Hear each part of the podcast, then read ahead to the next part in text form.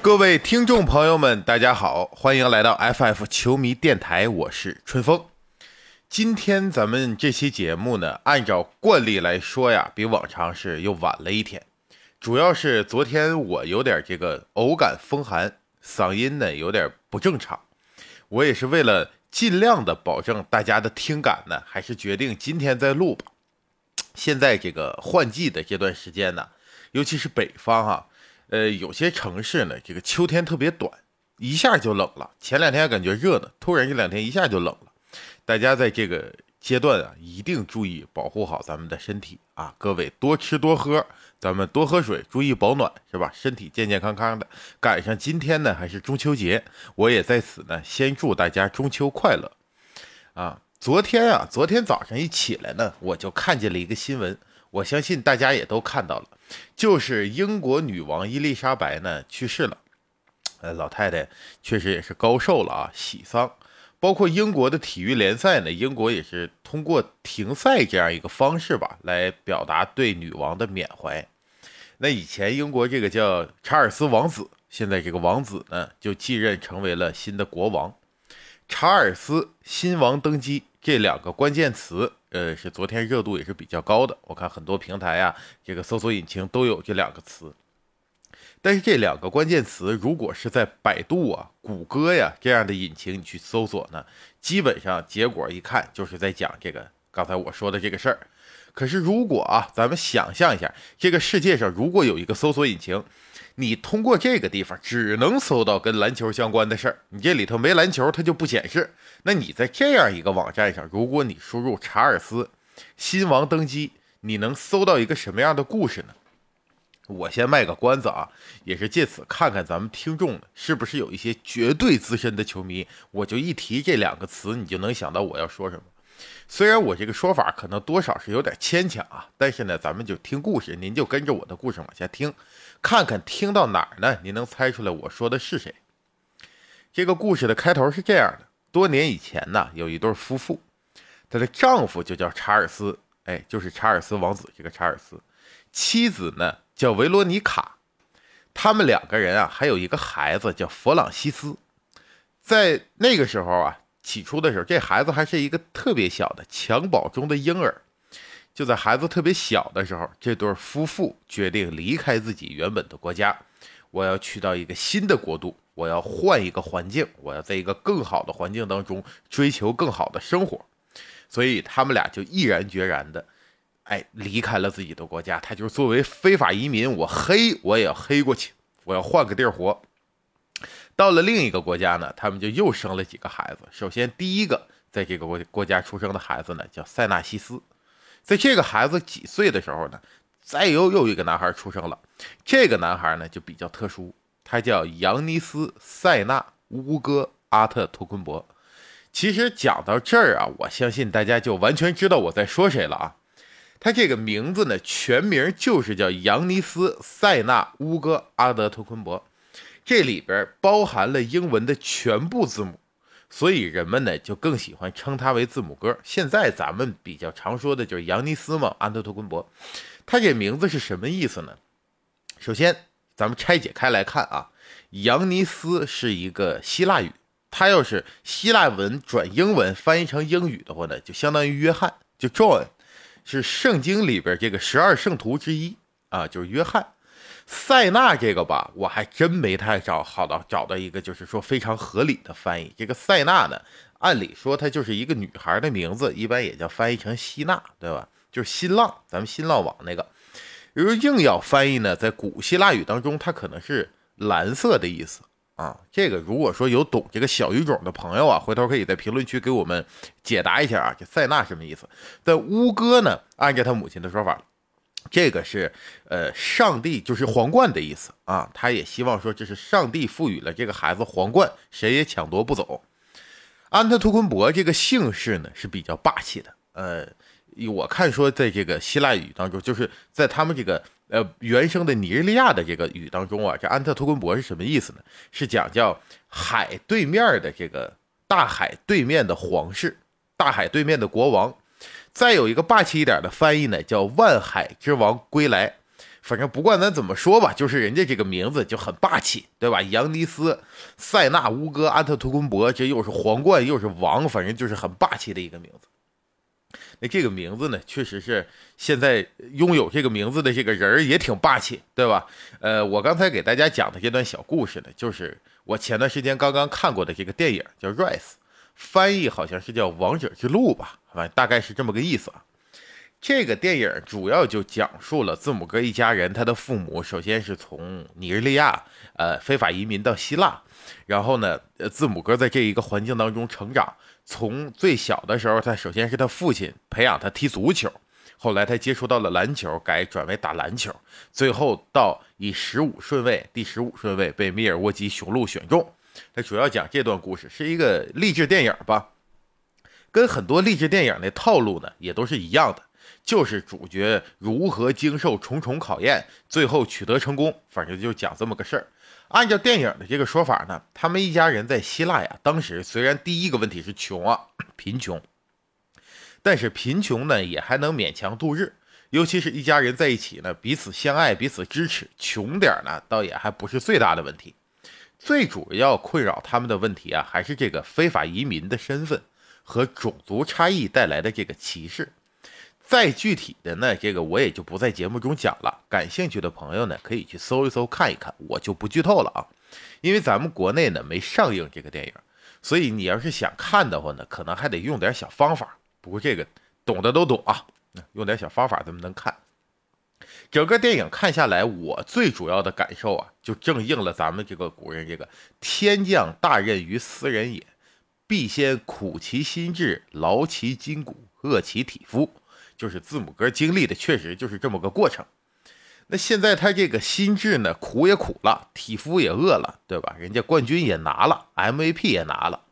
最近这几天呢，随着咱们上期聊这个欧锦赛啊，就是欧锦赛的进行，他在一个欧洲赛场上大杀四方。先是干了一个单场四十一分，对吧？再一个是半场二十五分，呃，这些数据就是确实是有冲击力。你看那个字母哥一上场，咱们看那比赛一阵发回来一个新闻啊，你一看他那个得分效率啊，包括你要单看这分数呢，确实吓人，并且因为在非法的规则当中呢，呃，人家是十分钟一节，对吧？一场就打四十分钟，他有时候就上个三十分钟，甚至半场就是二十来分钟、十几分钟就拿下这样一个数据，确实很吓人。在我看来呢，就是反正在我看球以来，我的印象当中啊，有这样统治力的球员，这就是咱们掰着手指头数得过来的。这这都有数的，再加上昨天正式发布的这个游戏二 K 二十三呢，在这里边字母哥的评分是九十七，独领风骚啊，联盟现役第一人。其实上一代呢，他也是第一，但是他那个第一是并列第一。之前他就是跟詹姆斯啊、库里啊、杜兰特呀等这些人都是一个分不分谁高谁低，并列第一。大家，现在他这九十七呢是自己独一份的啊，最高就他一个人九十七。那这种种这些迹象，是不是在表示一个时代来临？就是 NBA 是不是真的要改朝换代了？字母哥安特托昆博是不是新王登基？这咱们就圆回来了啊！为什么聊新王登基呢？就是查尔斯安特托昆博的儿子字母哥扬尼斯安特托昆博是不是新王登基呢？今天我就想跟大家聊一聊这个话题。首先，咱们如果回顾历史来看 NBA 的这个历史进程呢，它就是从咱们说五零年开始吧，上世纪五十年代开始啊，大体可以分为七个十年，对吧？五零、六零、七零、八零、九零，然后到了两千年到一零年，这七个十年。这为什么呢？因为在 NBA 的这个规则和它整个的这个运作机制下呢，确实它有它一定的周期性。对吧？有些球队强，他会保持大概多长时间？那随着他的这个人员的变化呀，主力球员的老去啊，包括这个选秀机制等等呢，就不会说有一个球队永远强，或者有哪个球队就永远弱。呃，即使你强统治，可能它也是有周期性的。那在这一个一个阶段的每个十年当中啊，嗯，咱们一回想，你看它就是有明显的一到两位是这十年这个 NBA 的故事的主角。绝对的主角，顶着主角光环来的，对吧？那还有一些呢是比较重要的配角，哎，他在里面也扮演着重要的角色。那再往下这些呢，基本就相当于电视里的群演，就是你没他也不行，这个场景里他必须在那儿。可是随着历史的进程呢，他慢慢的也就是被人们遗忘了，或者说他不是很重要。那今天咱们来说这字母哥，首先说他是不是现役第一人，之后咱们再来讨论未来十年，也就是说，呃，二一年到三零年这个这个十年当中，他会不会是故事的那个主角？首先咱们说现役第一人啊，这个咱们就分怎么看。如果从篮球场上看。咱们就单聊说这一个球员对比赛的影响力，你说他攻防两端的统治力，咱们从这个角度来解读呢，我觉得基本上差不多了啊。就虽然可能说有很多球迷呢不喜欢字母哥，尤其说作为咱们中国球迷，有很多不喜欢字母哥的，包括说他垫脚之类的问题。但是咱们节目中呢，我就想秉承一个原则，就是我们无法印证的问题啊，咱们不在这儿讨论。比如说垫脚这个事儿，那你说他是否存在主观故意？就是我就是奔着要把人垫废了去的，这个问题呢？这个世界上除了他自己，谁也证明不了。我说他故意，我说他不故意，这都没有说服力。所以这样的问题呢，我就不在这聊了，咱们不讨论这个。就即使有些他的行为有球迷不喜欢，但是就这些球迷，咱们如果说理性的说啊，也没有人说觉得他不厉害。就是在打球这方面，他厉害肯定是厉害的，这个呢，咱们不服不行。但这是咱们说球场上啊，他这个第一人呢，可能是大差不差了。但是从影响力上来说呢，包括咱们就说商业价值这一块，我觉得他还是差点意思。那现在首先就有詹姆斯，对吧？有库里，就这二位肯定就比他影响力大，商业价值也比他高，这是毋庸置疑的。但是詹姆斯和库里呢，他也在老去。所以未来十年当中，字母能不能成为故事的主角？反正这个问题，我思来想去啊，觉得还真不好说。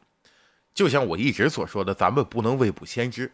但既然呢是跟大家聊天咱总得有点观点，对吧？所以我呢就算是先是抛砖引玉。就我个人的观点而言，我认为未来十年字母哥想成 NBA 的主角这事儿够呛。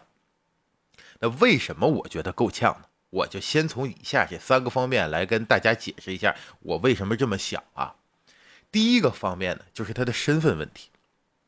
字母哥首先他就是受制于这个，他这个人生以前就是身份问题，对吧？小的时候在希腊，他就是非法移民，这个身份问题就困扰他。现在到美国打球去了，他又是成为了合法的希腊公民，这又是他这个身份问题也困扰他。因为首先，他作为一个希腊人呢，咱们就试想一下啊，假如说我是一个美国人，那因为咱们不是美国人，咱们只能说我我就尝试性的换换位思考一下，我看待一个希腊人打篮球特别厉害，我是一种什么感觉？所以我就打一个不太恰当的比喻啊，就咱们是中国人对吧？咱们乒乓球厉害，这个是肯定的，对吧？在乒乓球，在我们心目当中，我们在乒乓球这个领域里，我们就是世界当之无愧的王者，王之国度。对吧？那在这样一个国度当中，假如说来了一个日本人，哎，咱咱别说日本人，日本人呢还有一些历史遗留问题，这这还有民族情感的问题。咱咱们就说希腊人，假如来了一个希腊人来咱们国家来打乒乓球来了，他就特别厉害，天天呢就能把咱们原本这些咱们国家厉害的这些乒乓球运动员吊打，他他就明显水平高一个档次，吊打咱们这帮中国人。那你心里是什么感觉呢？咱们作为说乒乓球迷的话，如果咱们作为一个中国人，你说你看待这个希腊人这打乒乓球这个，你看待他是什么眼光，对吧？我相信有同用同样的方法，咱们去带入美国人那个视角呢，因为他们篮球对他来讲，以前呢就是我绝对的霸主啊，对吧？我在世界上我是绝对的统治地位。那我这样一项运动，现在你来一个希腊人开始吊打我们美国人。这他看着能是说发自内心的舒服吗？他发自内心的喜爱，我觉得这事儿得打个打个问号，对吧？那由于这一点呢，它的商业价值其实它就很难达到。包括字母哥，你看他的场外收入啊。虽然他现在球衣卖的呢还是比较厉害的，尤其上个赛季他在下半赛季的时候出了这个呃 NBA Store 在线上售卖的官方统计，他已经来到了第二，仅次于詹姆斯，他超越了这个东契奇啊、杜兰特呀这些人，他现在球衣销量是第二。可是他带来的商业价值和他在场外的收入始终还是没有匹配到目前，至少说人家能力值九十七分，第一，对吧？这方面他没有匹配到第一。那美国本土的商业价值不行呢？嗯，你你说在还有他这个希腊这个国家也不支持他。如果说他要是一个中国人，咱们试想一下，我们中国作为说美国本土以外 NBA 海外最大的市场，那他们也得考虑考虑。对吧？美国作为 NBA 官方也好，什么也好，他也得考虑考虑这个事儿。那谁的钱不是赚的？赚谁的钱不是赚？对不对？那现在呢？希腊本身它又没有像咱们国家这样的巨大的球迷市场，有这样的购买力，有这样的商业上的影响力，所以他作为希腊公民这个身份，是不是说会影响他？你 NBA 我包装谁，我还是为了赚钱，对吧？我把你捧出来有什么意义？那我把你捧火了，你不还是得给我变现吗？那包括呃库里也好，詹姆斯也好，这些人呢是实打实的能给 NBA 挣钱的人，那人家也愿意捧。那现在呢，字母哥在这一点上，首先他吃了个亏，所以我觉得这是他第一个理由，他很难成为下一个十年的主角。这是我第一个啊。咱们说第二个，第二个咱们就得说说这个成绩的问题了。NBA 捧归捧啊。他虽然说是想打造说谁是这个故事的主角，利用这个人的影响力给我的联盟带来流量，可是咱们来看一看，就是说，过去我说的这这么多个十年当中，分别主角都是谁？五零年那个时候呢，乔治麦肯，对吧？呃，一般来说是这样，就是他有一个绝对的主角呢，他还得有一个跟他差不多的，就至少得两个主角，因为体育竞技这个东西，你不能说就你自己在这厉害。你有同样伟大的对手，对吧？才能造就这个时代。乔治麦肯那个时候呢，差不多可能就是鲍勃库西。呃，后来到了六零年呢，就是到了比尔拉塞尔老爷子这个时代。老爷子那个时代，谁跟他我感觉是差不多呢？就是那肯定是张伯伦了，对吧？一说就是他俩嘛。到七零年贾巴尔这头呢，非得说给贾巴尔找一个对立面的，那差不多就是这个比尔沃顿，对吧？戴夫考恩斯，嗯，就是这样的人。现在都属于上古篮球了，大家可能平时了解的也不多。咱们从八零年开始啊，就比较明显了。八零年首先就是黑白双煞嘛，对吧？魔术师拉里伯德他们两个，这两个黑白双煞。九零年咱们是这个九十年代呀，是绝对就是乔丹，乔老爷子，篮球之神。如果因为他太强了，所以说很难找到一个说跟他交相呼应的这么一个对手。那非要说在他的时代找到一个他的。呃，对立面的人呢，那应该就是奥拉朱旺，对吧？大梦奥拉朱旺，到了两千年以来那十年，肯定就是科比和他的队友和他一起缔造这个呃王朝的队友奥尼尔，科比奥尼尔 OK 组合。再挑一个吧，就是这个邓肯，我感觉应该就是邓肯了。嗯，到了一零年之后，你看看，就是詹姆斯跟库里嘛，对吧？詹姆斯跟库里的这个十年，那咱们说这个。呃，十年，我把它，我我我就说这么几个名，大家听一下啊。我把从九零年到九九年夺冠的，我我全给大家念一遍：底特律活塞、芝加哥公牛、公牛、公牛、休斯顿火箭、火箭、公牛、公牛、公牛、马刺。你看我这么说下来，大家耳朵里听到了什么？就就听着公牛了，对吧？这十年当中，乔丹作为当之无愧第一人，他就是公牛，那冠军拿的也多。那我再说一下，从两千年开始吧，两千年到零九年这一块啊，洛杉矶湖人、湖人、湖人、马刺、活塞、马刺、热火、马刺、凯尔特人、湖人、湖人。那你看，从直观感受上来讲，听众朋友们，你们听到什么了？我感觉听到的应该就是湖人跟马刺，对吧？所以呢，那就是科比跟奥尼尔，后来就是科比自己，再加上这个马刺的邓肯。基本就是他们交相呼应的这么这么这么一段时间。后边从一零年呢到一九年这一块确实也是，就是湖人、湖人，呃啊小牛、热火、热火、马刺、勇士、骑士、勇士、勇士、猛龙、湖人。你看，主要听下来这块有点乱的，就是因为它这里头有热火、有骑士、有湖人，对吧？那别说这队是换了名了，人都是那个人。那他对立面那个就是勇士嘛，勇士，勇士，勇士，对吧？这么多年奇勇大战也好，是吧？老詹跟库里这个宿敌呀，所以说呢，这些都是人家确实是实打实的成绩打出来的。你要真说联盟就单从媒体上来捧这个人没有冠军啊，但我就捧他，我能把他捧到联盟主角，这个难度很大。嗯，但是从现在来看，就是雄鹿字母哥这个队伍。你说未来十年当中，他能是那个啊？比如说，我们一说后多少个十年，就是雄鹿，雄鹿，雄鹿啊，凯尔特人，雄鹿，雄鹿，是这样感觉难，对吧？因为雄鹿这头虽然强，他现在我依然承认他是在联盟当中最顶级的这几个球队之一。可是字母哥是能打到三零年的，我觉得如果他不受大伤、不出意外，就他这体格子干到三零年问题不大。可是他身边这帮人，他这个队友，当时他最强的这这一套一般人马能打到三零年吗？米德尔顿对吧？这都是个问号。米德尔顿首先就比字母哥大三岁，呃，那朱霍勒迪比他大四岁。这些人打到三零年的时候还行不行？包括米德尔顿也有一段时间没打球了，他这个伤病回来状态怎么样？大洛就更不用说了，大洛八八年的，比大字母哥大六岁。那可能字母哥还春秋鼎盛的，这大洛就有点不行了。而密尔沃基呢，作为一个小球市啊，他这城市这么小，影响力也小，他能吸引来多少球星？就字母哥身边能给他配多少这样的左膀右臂？那如果说咱们不通过球星而通过选秀，就像字母一样嘛，就属于刮奖刮中了。我一个十五顺位挑着了这么一个不世出的奇才，那能顶事儿。可是雄鹿这个成绩呢，他又不会说常年很弱，他肯定是会会在联盟比较强的那个梯队当中。你说他靠选秀拿高顺位选秀签，这可能性又不大，所以。如果要是从模型来看，就队伍整个从他人员配置，他现在主力的年龄到薪资结构，到他的城市球市大球市小，老板有钱没钱等等角度来看呢，雄鹿在我心目当中可能不是那个未来十年中最有竞争力的这个球队。所以，如果你到时候一念。说是从二零年、二一年啊，一一直咱们念到三零年，就听这一次或者两次雄鹿的名字，那你就愣说他统治了一个时代，这个事儿呢，可能在很多球迷心中他就没有说服力。包括联盟，你要想捧，说什么王者归来呀、王者降临呐、新王登基呀，这个词儿他也说不出口，对吧？这这个也是一个问题。就是咱们说第二个问题，就是他整个球队的成绩问题。因为字母哥又表达了嘛，我一人一城，我就是要选择那条艰难的道路。这话反正说给谁听呢？我也就，咱们就不细分析了啊。但字母哥意思就是，我肯定是要抱着密尔沃基跟他共荣辱。他要是这个心态的，我密尔沃基能不能在未来十年成为那样一支球队，有那样一个品牌影响力？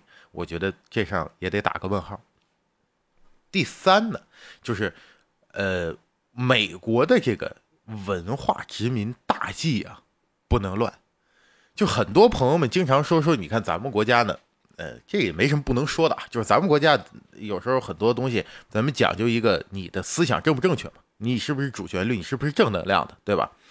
呃，那个我们有时候有些网友可能会说，说是哎呀，这个是不是限制了咱们文艺创作？其实美国一样的，美国也不是完全自由，你说它是自由，但是在文化也好，体育也好，这这个产业和领域里面，它也不是完全自由的。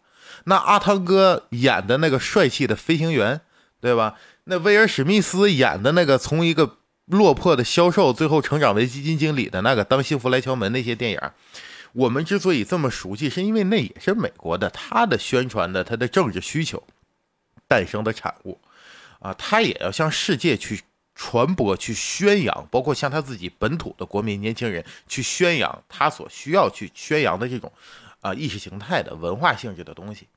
那现在西方国家呢，就是一直在搞这个所谓的文化殖民嘛，他就是通过自己无论是经济上啊、啊科技上啊各方面的领先，来向其他世界各地来宣传我们的生活、我们的文化、我们的意识形态是什么什么样的。NBA 这一个联盟啊，在美国说体育界作为四大联盟之一，并且现在在商业化上、影响力上做的这么好的一个联盟，那也是美国做这个文化殖民的一个重要工具。咱们看看 NBA 多年以来推的这些个所谓的偶像啊，或者说是他想打造的这些名人，有很多很多球员。咱们仔细回想一下，朋友们，你看这些球员，他要单说成绩，他并没有那么厉害。可是他的影响力非常大，并且联盟中也不遗余力的愿意给他打造影响力。那为什么呢？那这些球员，第一方面他有商业变现能力，人家愿意想赚钱，那就得推他。第二个来说，就这样的球员啊，他都代表着典型的美国文化。那比如说艾弗森吧，对吧？艾弗森，反正咱们要说他硬成绩、硬荣誉来看呢，那肯定他排不到哪个位置。那为什么他他现在有这样的影响力？就是因为他。引领着嘻哈文化嘛，黑人文化那种特性。尤其咱们小的时候啊，你要如果说呃您跟我年龄差不多，就我们小时候一看艾弗森那个范儿啊，就觉得很有意思。那这就是美国把他自己的本土文化在全世界范围内去宣传的这么一一个效果那包括今年选这个七十五大呀，你看看这里边比较有争议的，就是呃霍华德大霍霍师傅没选上，谁选上了呢？利拉德选上了，利指导。这个当时我看选的时候，网上的争议比较大。你看有很多人就觉得从各个角度来看呢，霍华德绝对是配得上这个荣誉的，也有人说觉得利拉德配不上。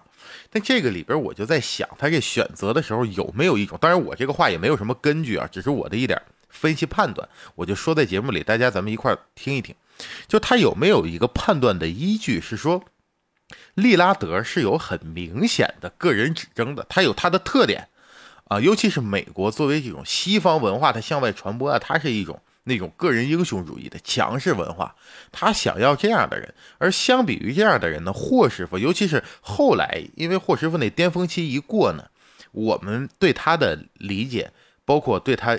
主观意向上的认知是相对来讲比较温和的啊，包括霍华德后来在湖人这段时间，他甘愿当绿叶，对吧？作为一个曾经那样站在联盟巅峰的一个人，人家后来能找准自己的定位，还能焕发第二春，他是那样一个性格。但他跟利拉德就不一样，利指导叭叭拍手腕那代表啊，对吧？那多那多帅呀！啊，一看点，时间到了，准时下班，那绝杀，对吧？他这样的东西，他就是有他的这种个人魅力嘛。所以，是不是从这个角度来说，联盟非常需要扶持这样有个人魅力的，尤其是说能代表他美国本土文化的？你看 NBA 近两年呢一直在说说 NBA 国际化，对吧？这也是大势所趋。尤其随着他这个联盟的影响力呢，越来越多的世界各地的人都来这儿打球。所以确实是使 NBA 的这个国际球员的比例大大增加了。现在应该是已经有超过四十一个国家，超过一百名国际球员在 NBA 这个联赛打球，这在历史上来讲是最高的。可是历史高归高，你看咱们过去说乔丹啊、科比啊、奥尼尔啊，包括詹姆斯啊、库里啊，这都纯纯美国人。他是不是说我还是得扶持一个我美国本土的啊，能帮助我们？把西方的文化宣传出去的，其实这个事儿呢，就是刚才咱们说 NBA 赛场国际化啊，国际化这个词啊，其实我觉得也挺伪善的，因为有的时候他们经常会说国，其实他们不是把自己国际化，而是把国际美国化，就是他是希望这个世界都像按照他的那个思路来啊，他并没有说。我海纳百川，我包容了，对吧？我国际化了吗？那你希腊来了，我就扶持你希腊，对吧？你斯洛文尼亚的、塞尔维亚的这些人来了啊，东契奇、约老师，我我都把你们推到我们去接受他，我们学习你的文化，那肯定不是那样的，而是说要利用 NBA 这个联盟，让东契奇也好，约老师也好，作为一个桥梁，把他们西方的美式的这种文化思想传播到那儿去，传播到巴尔干半岛上去，对吧？这个是他们的一个思路。但是说了这么半天呢，就是说，字母哥从这个点上来说，我认为他不太符合美国文化殖民大计的这个总体方针。因为第一，他不是美国人；第二个是他的这种言行举止啊，他的人物的个性和特点呢，也不是 NBA 喜欢树立的那种英雄概念的那种感觉的啊，有强大的个人魅力的那那么一个角色。所以这是我说的第三点，就是这一二三三点，咱给它并一块儿来看，总结以上三条，我觉得它成为未来二一年到三零年啊，就这个十年间里边 NBA 这个舞台上的主角的可能性不大，因为 NBA 这个赛场啊，它它很有意思，就是跟现在咱们正在看着的这个非把这个欧洲杯不一样，欧洲杯人家那个呢是一个职业的，就是就是完全是一个体育联赛。你你在这儿看比赛的，咱们看的就是篮球比赛。NBA 它本身是一个公司嘛，所以这里边你说它有没有控制的行为呢？嗯，它有没有说是我我要通过联盟的力量去去运作一些事情？这一定是有的。它本身是一个比赛，也是在这个世界上水平最高、级别最高的职业篮球联赛。那同时，它也是个真人秀。如果我们从真人秀这个角度来想啊。你看看，咱们经常看这个真人秀节目，你说真人秀有没有剧本？我觉得真人秀一定也是有剧本的，对吧？这个我相信咱们听众朋友们也都都能想到，都能理解。NBA 这边呢，它也有剧本，在他的剧本当中啊，现在你看咱们看真人秀，如果说一看这个人是他设定好的一个重要角色，在整个故事当中，在起初的时候可能就会多剪他的镜头。我们就能多看到他那些不重要的，可能剪点花絮就跳过了，你都没记住这人长什么样。他现在剪的镜头比较多的人是谁呢？首先，他符合美是美国人，同时他又是有这样的一种个人文化的特点啊，有个人魅力的这样一个特点，有一定商业价值的，并且球打的还说得过去的。首先，咱们说塔图姆，对吧？布克，布克现在包括跟耐克的这个签约呀，包括跟这个现在成为二 K 二十三的封面人物啊。包括三球啊，拉梅洛鲍尔，再往下说就说特雷杨，特雷杨也是嘛，也是一个。这些就明显现在联盟如果说作为一个制作方来讲，这个真人秀里他就多剪他们的镜头，这些人露脸的次数就明显多，对吧？他们是想捧这些人，可是这些人你要真说放在场上去打球呢，跟这个字母哥他们要一对一的就这么练练呢，呃，确实我感觉从能力上来说还差这一截。所以说，如果字母哥不是主角，首先您看，你认不认可我这个观点？就是字母哥不是主角。如果您说字母哥是主角，那你也可以聊一聊，就是咱们的看法。你认为他为什么是未来联盟十年内的这个主角？如果说他不是，那未来十年谁是呢？对吧？包括明年选秀了，明年都已经这就二三年到二四，这选秀是文班亚马也是欧洲人。那咱们说二五年再挑一个，等他成长成了，那他就属于管三零年以后那一波了。二零年到三零年这十年当中，到底谁是这个联盟的主角？这个问题呢，我觉得我现在还真说不好。我只能说我的判断里，字母哥可能不是，但是我也不知道观众朋友们认不认可我的这个想法啊。我也想听听咱们听众的看法，因为我上来就说咱们是抛砖引玉嘛，对吧？我把这砖呢先抛到这儿，借着这个故事。借着正好，字母哥现在在欧洲正在那大显神威呢，咱们就聊一聊字母哥，他到底未来 NBA 联盟十年中是不是主角？如果他不是，那到底谁是？咱们在评论区一起讨论讨论。那今天的故事我就跟大家聊到这里，下期节目咱们不见不散。